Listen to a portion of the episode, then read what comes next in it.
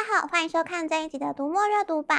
这本大家读最久，我是里长伯，我是爱丽丝。爱丽丝，안녕하세요。干嘛？员工旅游已经结束了，你是心还留在济州岛吗？你想想看，暑假到了，又到了少女放空度假的季节，阳光、沙滩，我来了。好哦，你都毕业这么久了，大概只能梦游的时候放空。话说回来，暑假到了。 阅读榜上也多了很多会让你背后很凉快的新书哦耶！这样可以省一点冷气费。等一下，背后凉快，你是说那种会飘的生物吗？嗯，这就有点难定义啦。这次榜上星子的小说《机生》系列，就是描述年轻时染上毒瘾的主角韩杰，把家中的地契拿去抵押，却把家里的公庙也抵押出去了。害得家人要跟建设公司抗争，结果却全部葬身在一场大火里。韩杰不愿意自己独活，从高楼跳下，却在地狱里见到家人因为没有招好他而受苦。为了改善家人在地狱里的生活，进一步拿到轮回的机会，他成为三太子在人间的当机，帮忙斩妖除魔，维护正义。哦，就是一个通灵流氓出任务的概念嘛。那这样不就跟通灵少女很像？机身和通灵少女的背景类似，都是用台湾本土民俗文化和传统信仰作为核心，也借由每一次的任务和角色之间的对比，探讨善恶人性。嗯，我每次都在想啊，这些这么玄的事情，作家到底是怎么把他们写得很贴近大众啊？机身的确是蛮成功的大众小说，但其实有很多读者是从 PTT Marvel 版上的太岁系列文章认识星子的哦。Marvel。神鬼这些元素好像很适合拿来做创作题材耶。你看嘛，不是我不乖乖写啊，是我先天不良，胆子生得比较小，我还是五营跨鬼故事就好啦。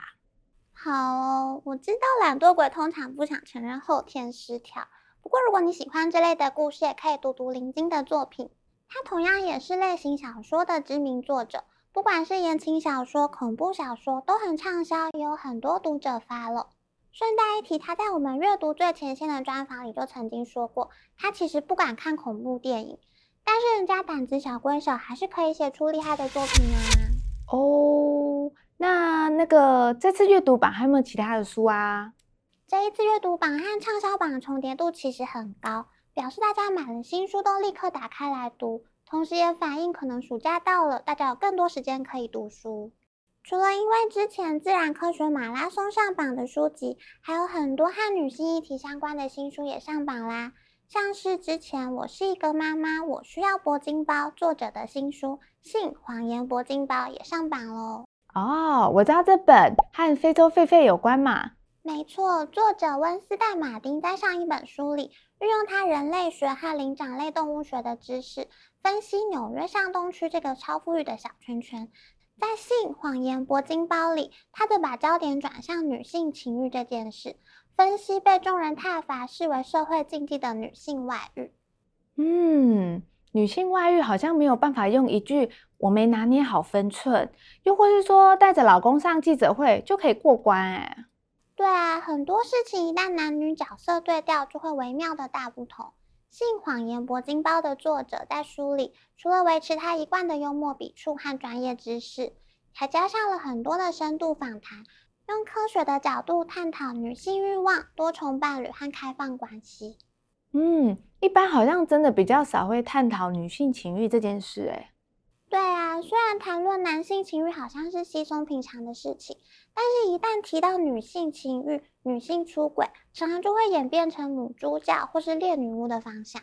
温斯代也在他的书里提到，有很多女性受访者开场白总是会说：“一般人不会像我这样。”这句话也显露出社会上对于女性情欲闭口不谈的氛围。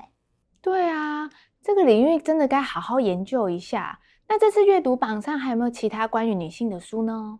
这次榜上还有《你的孩子不是你的孩子》，作者吴小乐的新书，可是我偏偏不喜欢。哎呦，这个书名听起来蛮叛逆的嘛。也不是叛逆啦，吴小乐的前两本作品《你的孩子不是你的孩子》和《上流儿童》，把重点放在亲职教养和教育体制。这本新书则把眼光放回自己身上。也许书名听起来有点任性，但作者是在书写前两本作品的田野调查中，发现社会上的重男轻女观念并没有被打破，也才会从身为女性的自己出发，写出这本切身相关的散文集。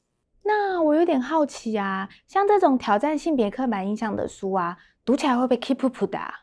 不会哦，吴小乐并没有把自己放在高高在上的位置批判，而是和我们一样的平凡角度。书写女性成长的回忆、亲子关系的拉扯，她也用女性角度分析性别和社会议题。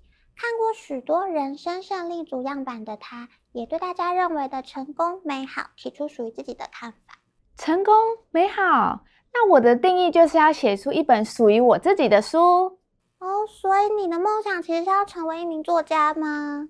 呃，就是先想起来放嘛。对，号称是。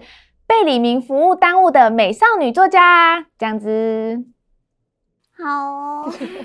其实很多作家一开始都没有想过要成为作家，像吴小乐就曾经在专访里提过，他一开始就只是在脸书写点东西而已。那他以前有想过未来要成为什么样的人吗？未来要成为什么样的人这个问题，吴小乐身为家教老师也被学生问过无数次。他给学生的回答是：“我只希望你不要违规停车就好。”哈？什么啦？这是什么东西？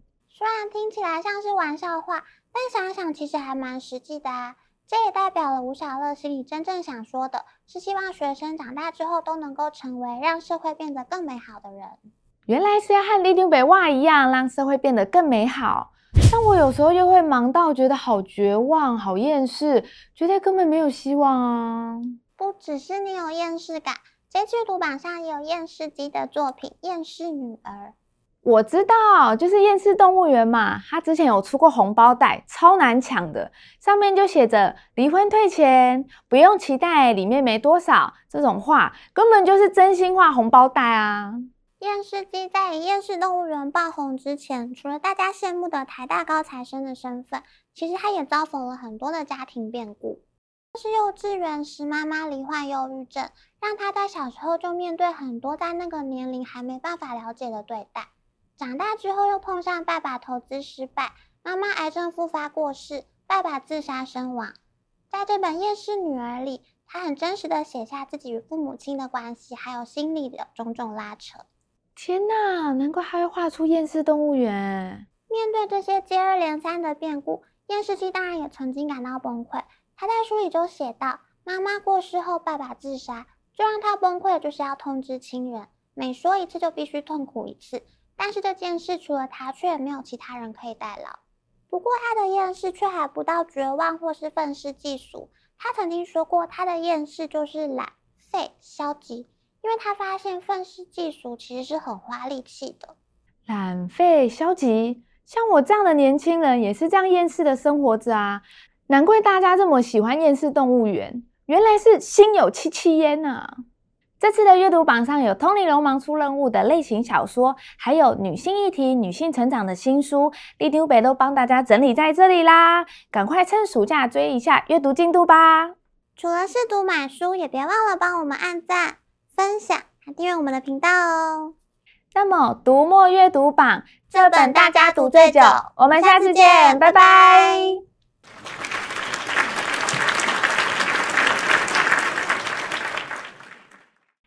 拜拜爱丽丝啊，你今天这么一说，我才想到，难怪我常常觉得很累耶。什么意思？因为厌世机不是说愤世嫉俗其实是很花力气的吗？哦，你都没有专心。什么啊？懒惰就说嘛。